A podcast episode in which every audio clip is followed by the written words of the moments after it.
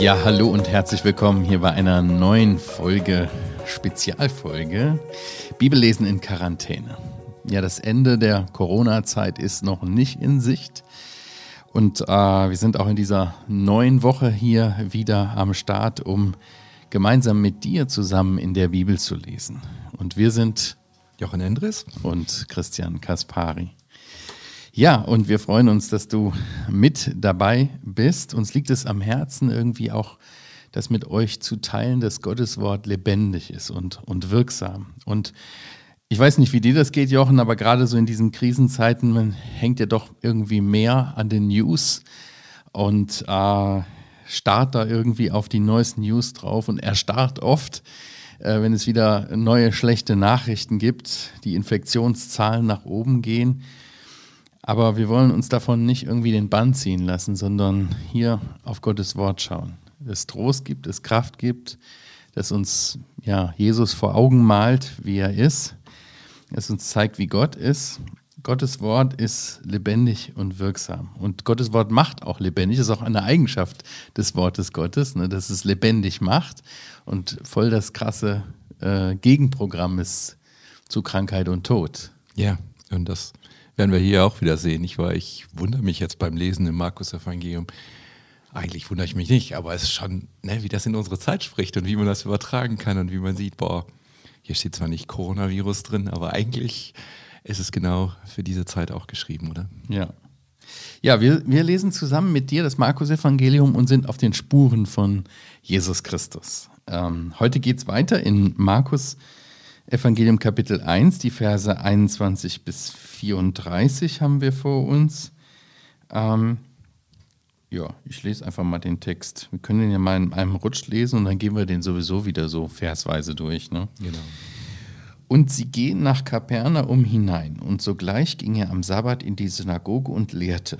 Und sie erstaunten sehr über seine Lehre, denn er lehrte sie wie einer, der Vollmacht hat und nicht wie die Schriftgelehrten.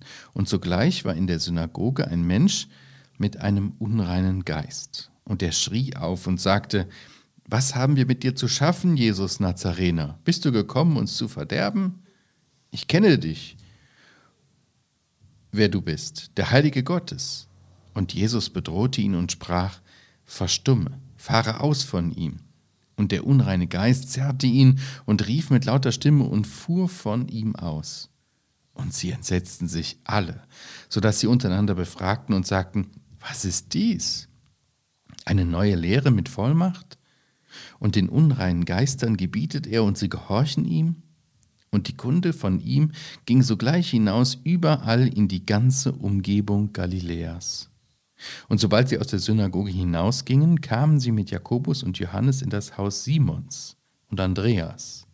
Die Schwiegermutter Simons aber lag fieberkrank danieder. Und sofort sagen sie ihm von ihr. Und er trat hinzu, ergriff ihre Hand und richtete sie auf, und das Fieber verließ sie, und sie diente ihnen. Als es aber Abend geworden war und die Sonne unterging, brachten sie alle Leidenden und Besessenen zu ihm, und die ganze Stadt war an der Tür versammelt. Und er heilte viele, an mancherlei Krankheiten Leidende, und er trieb viele Dämonen aus und ließ die Dämonen nicht reden, weil sie ihn kannten. Tja, ein Tag im Leben des Herrn, so könnte man das überschreiben, oder? Ja. Es fing ja an, sie waren in der Synagoge am Sabbat mhm. und am Ende unseres, unserer Verse war es abends desselben Tages. Also ein Tag im Leben des Herrn. Ganz schön actionreich. Volles Programm, was? Volles Programm, ja. Jesus nimmt hier seine Jünger mit in die Synagoge. Synagogen sind ja Versammlungshäuser der Juden, ne? Ja. Ähm, für das Gebet und auch die Unterweisung des Schriftstudiums, so, ne, von den Schriften her. Aber die wurden früher auch öfters als Schulen genutzt in ja. der Zeit damals. Da waren die Schriftgelehrten. Ja. Nicht jeder konnte ja lesen. Die lasen das vor. Die erklärten dann die Bibelstelle. Mhm. Sehen wir auch bei dem Herrn im Lukasevangelium, dass er sich eine Schriftrolle reichen lässt, vorliest und dann erklärt. Ja. Und er lehrt hier auch selber. Haben wir in Vers 21 gelesen. Weißt du, was ich gedacht habe? Nee. Dass Lehre so entscheidend ist. Stell dir mal vor, Corona wäre Und wir hätten keine Lehre von Virologen, die uns sagen würden, wie das mit den Viren so ist und wie man so aufpassen mhm. müsste. Oder so. Kein Mensch käme doch auf die Idee, sowas zu tun, was wir jetzt tun, oder? Wie Lehre unser Leben völlig auf den Kopf stellen kann, ja? Also keiner von uns hat den Virus, das Virus gesehen, keiner von uns weiß damit so richtig umzugehen, ja? Also die Experten sind sich auch nicht einig, aber jedenfalls, wie Lehre unser Leben bestimmt. Und der Jesus fängt hier an und lehrt, ja? Und damit dreht er das Leben der Menschen auf den Kopf, ja? Also unterschätzt Lehre nicht, ja. Weil wenn du das glaubst, wenn das das Richtige ist, wenn das Wahrheit ist, ja, dann müssen wir uns alle entsprechend verhalten, wie wir es jetzt auch tun, oder? Mhm. Wird uns gesagt, das sei so und so, dann lass uns das tun. Und genau das macht der Jesus hier auch. Er lehrt sie. Mhm. Und das, äh, das führt zu einem großen Erstaunen bei den Leuten. Ja? Sie erstaunten sehr über seine Lehre, denn er lehrte sie wie einer, der Vollmacht hat. Also irgendwie gab es einen, einen Unterschied zwischen der Lehrart der Pharisäer oder der Schriftgelehrten und dem, wie Jesus lehrte. Das ist ja hier, das führt offensichtlich zu großem Erstaunen bei den Leuten. Ne? Aber warum? Ja, warum? Also hier steht ja vollmächtige, also dass er Vollmacht hatte. Also diese Lehre hatte irgendwie ein besonderes Gewicht, eine Authentizität. Ja, ich dachte, du sagst jetzt Autorität, könnte man vielleicht auch sagen. Ich war, ja. sie war echt, sie war autoritär. Ja. Autoritär? Ja, ich meine mit Autorität. Mit, mit Autorität. Vollmacht. Mit Vollmacht. ja, vielleicht, mhm. oder? Wird auch nochmal wiederholt in Vers 27. Bei ja. dir war das anders als in meiner Bibelübersetzung. Mhm. Ähm, Wieso, was hast du da für eine Bibelübersetzung? Ich habe eine Schlachterübersetzung. Ah, ich habe die Elberfelder. Und bei dir in der Elberfelder war das so. Liest du nochmal ähm, mit der Lehre und der Vollmacht in Vers 27? In Vers 27, da heißt es, und sie entsetzten sich alle, sodass sie sich untereinander befragten und sagten, was ist dies? Eine neue Lehre mit Vollmacht? Und den unreinen Geistern gebietet er und sie gehorchen ihm. Okay, und bei mir heißt es, was ist das für eine neue Lehre? Fragezeichen. Mit Vollmacht gebietet er den unreinen Geistern und so weiter. Also mhm. es ist nicht ganz klar, im griechischen Text wissen wir nicht, wo Punkte zu setzen sind. Die stehen da einfach nicht. Man kann es also auf die Lehre mit Vollmacht mhm. übertragen äh, oder einfach sagen, Vollmacht. Ich glaube, beides müssen wir sehen. Er lehrt hier anders als die Schriftgelehrten. Und was ist der Unterschied? Seine Vollmacht, seine Autorität. Worin beweist sie sich? In dem Teil dazwischen, dass er tatsächlich zu einem Dämon sagen kann, sei still, fahr aus. Und der hört. Der hört. Und es passiert. Könnten du und ich sagen, ja. würde der nicht tun. Aber ja. hier eine vollmächtige Rede. Also die vollmächtige Rede unter, unter, oder unterscheidet sich dadurch, dass, dass er gebieten kann und sowas passiert.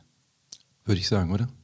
Während die Pharisäer, die haben viel geredet, die haben auch viel Wahres gesagt, ganz sicherlich. Ja, ja. Aber das hatte keine Kraft. Oder keine Auswirkung. Ja. Kann man das so sagen? Ja. Schon, ne?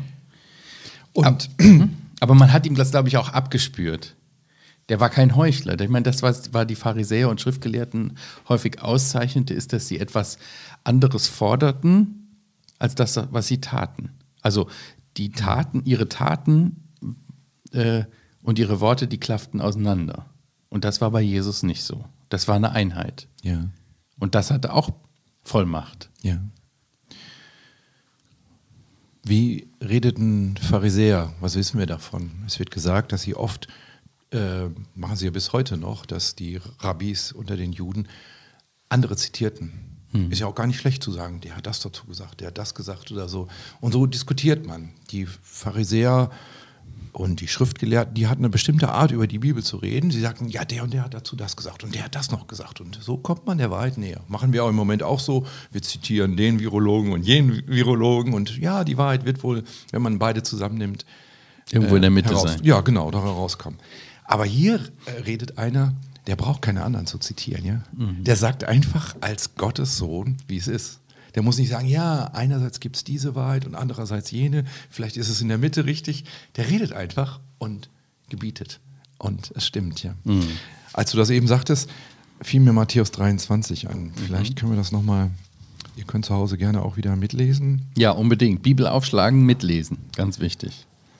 Matthäus 23, da sagt der Jesus so abschließend, ziemlich am Ende des Matthäus-Evangeliums, einiges über die Schriftgelehrten. Und ich dachte, das passt zu dem, was du eben sagtest. Mhm. 23, Vers 2, da sagt er, und die Schriftgelehrten und Pharisäer haben sich auf Moses Stuhl gesetzt. alles nun, was sie euch sagen, dass ihr halten solltet, das haltet und tut.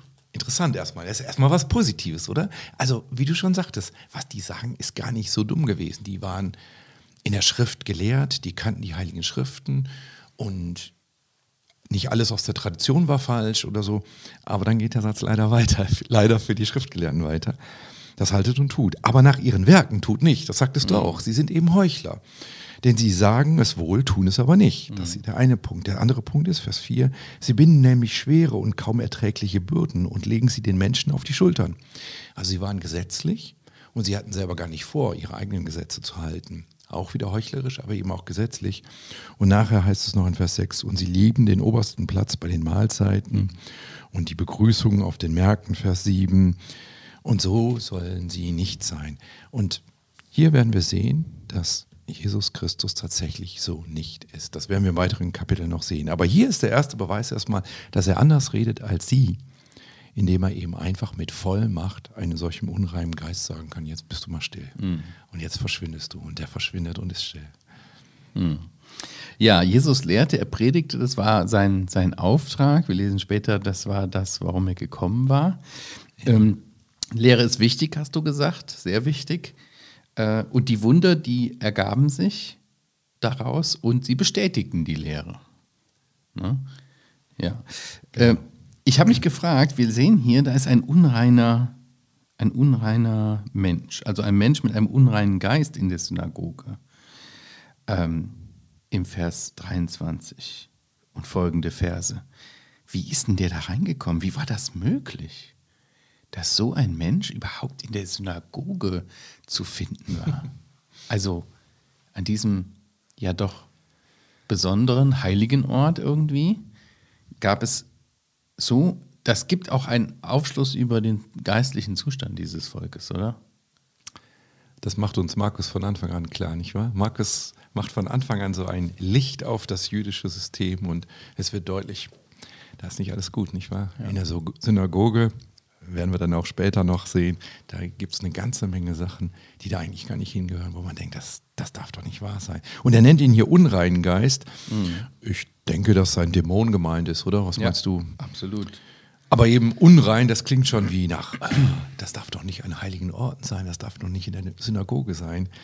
Ja, ich glaube, wir müssen sehen, Jesus ist nicht nur anders als die Schriftgelehrten, er ist auch ganz anders als dieses jüdische System, oder? Das will Marc uns, uns hier sagen und aufs Herz legen. Es ist interessant, wie äh, dieser Mann bzw. dieser Geist hier reagiert. Ne? Er, er kannte ja offensichtlich Jesus, aber woher? Woher kannte er Jesus? Also ist mal eine Frage vielleicht an euch. Woher kannte dieser unreine Geist Jesus?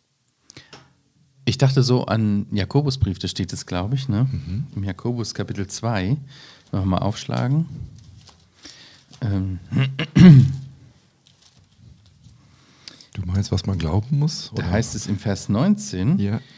du glaubst, dass nur einer Gott ist. Du tust recht, auch die Dämonen glauben und zittern. ja. Auch die Dämonen kennen Gott, kennen Jesus.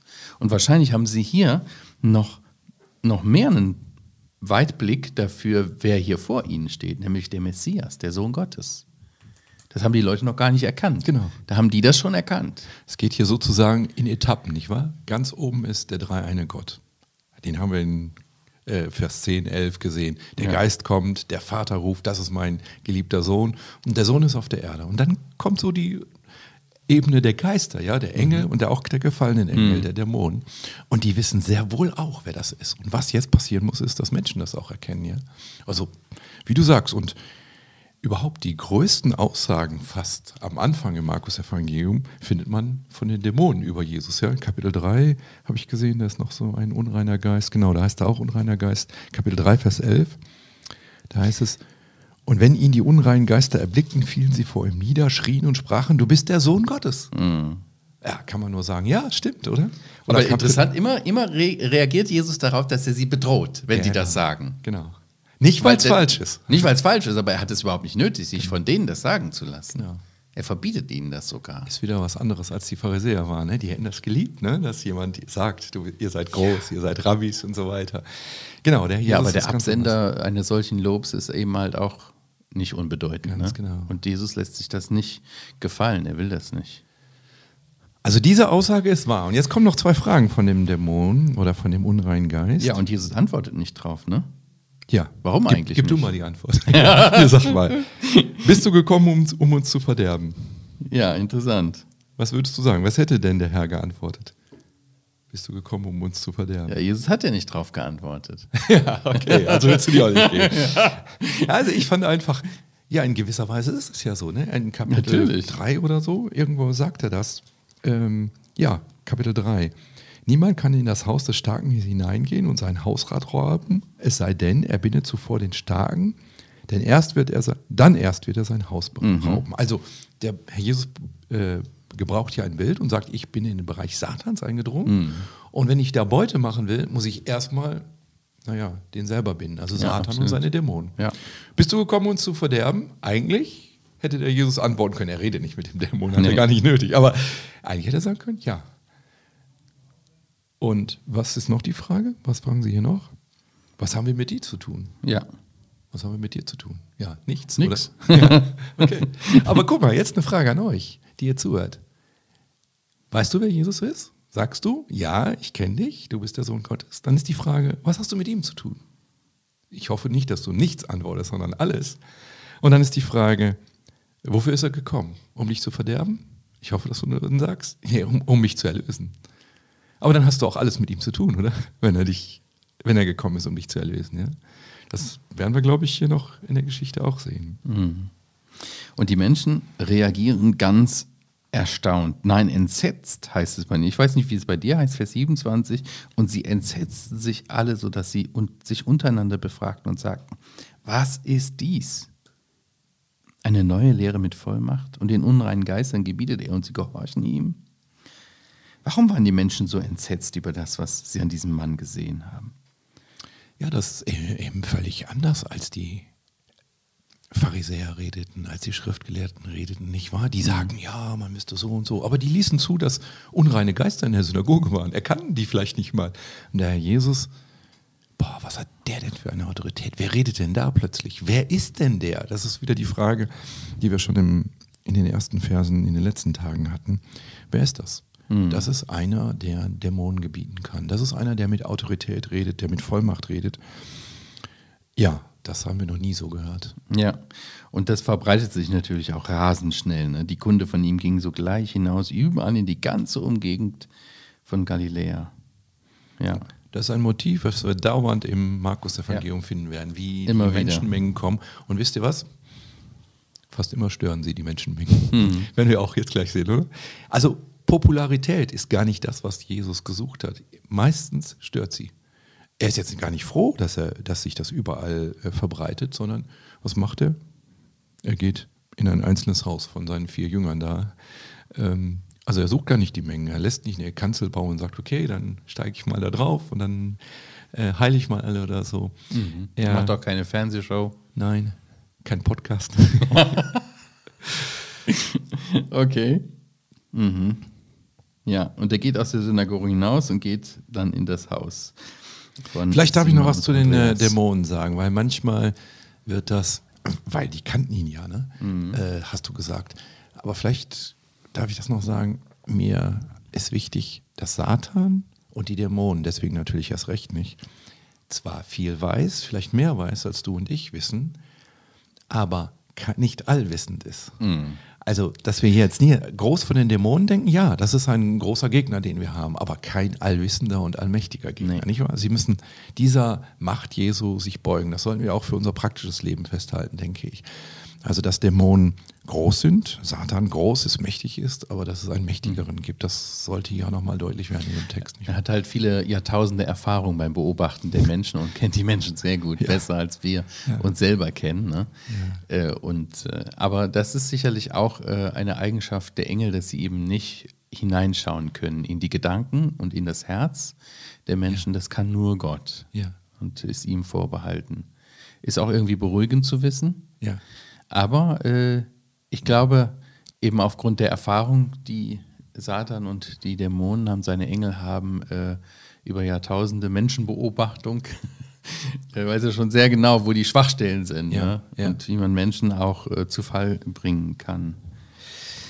Ja, hier ist er bei der Schwiegermutter äh, des, des Petrus. Interessant, ne?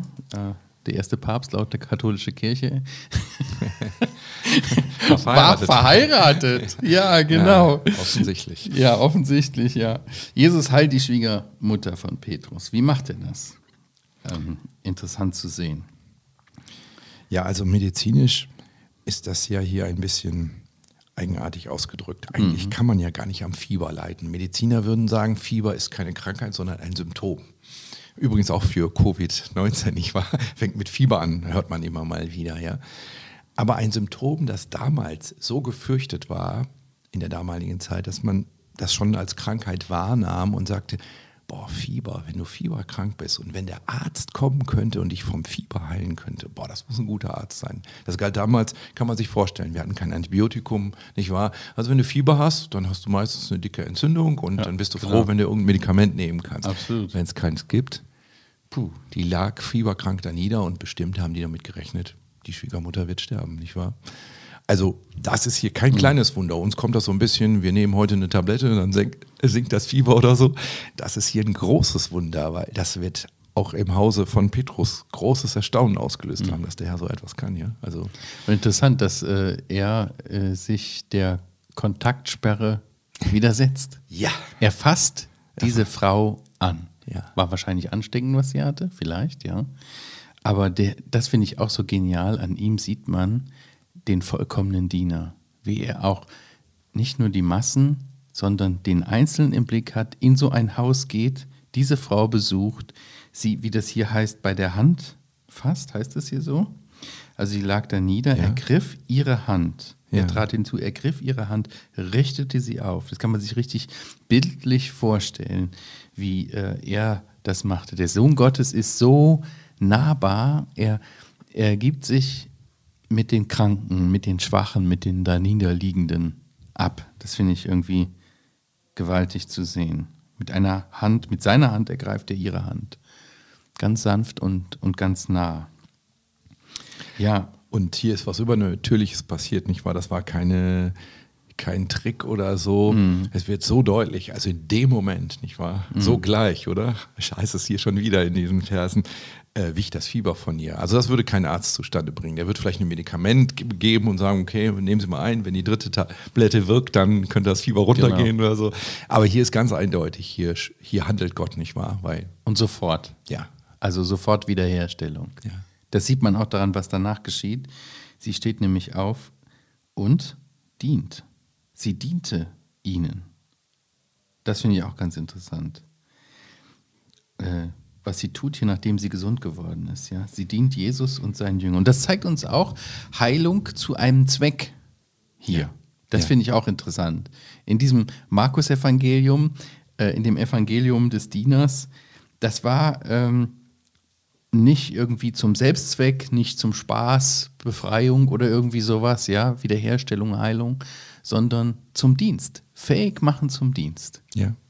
Das ist auch Programm, oder? Fürs ganze Ja. Markus-Evangelium und auch eigentlich für dein und mein Leben, dass wir nicht von Sünde befreit werden, nicht von Krankheit befreit werden, nicht die Gunst Gottes erleben, um dann, um dann für uns zu leben, sondern dann, um ihm nachzumachen, nämlich jetzt auch zu dienen. Die Schwiegermutter hier von Petrus wird gesund und dient.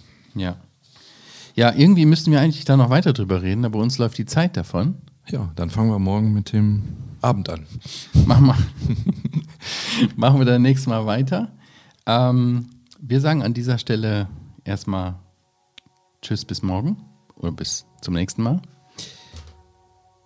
Ja, wenn ihr noch Fragen habt zu dem Kapitel, zu dem Abschnitt, schreibt uns podcast.heukebach.org und natürlich freuen wir uns wie immer auch über einen Daumen hoch, ein Like, einen positiven Kommentar, eine Empfehlung ähm, an dieser Stelle. Wir sagen Tschüss, bis zum nächsten Mal. Tschüss.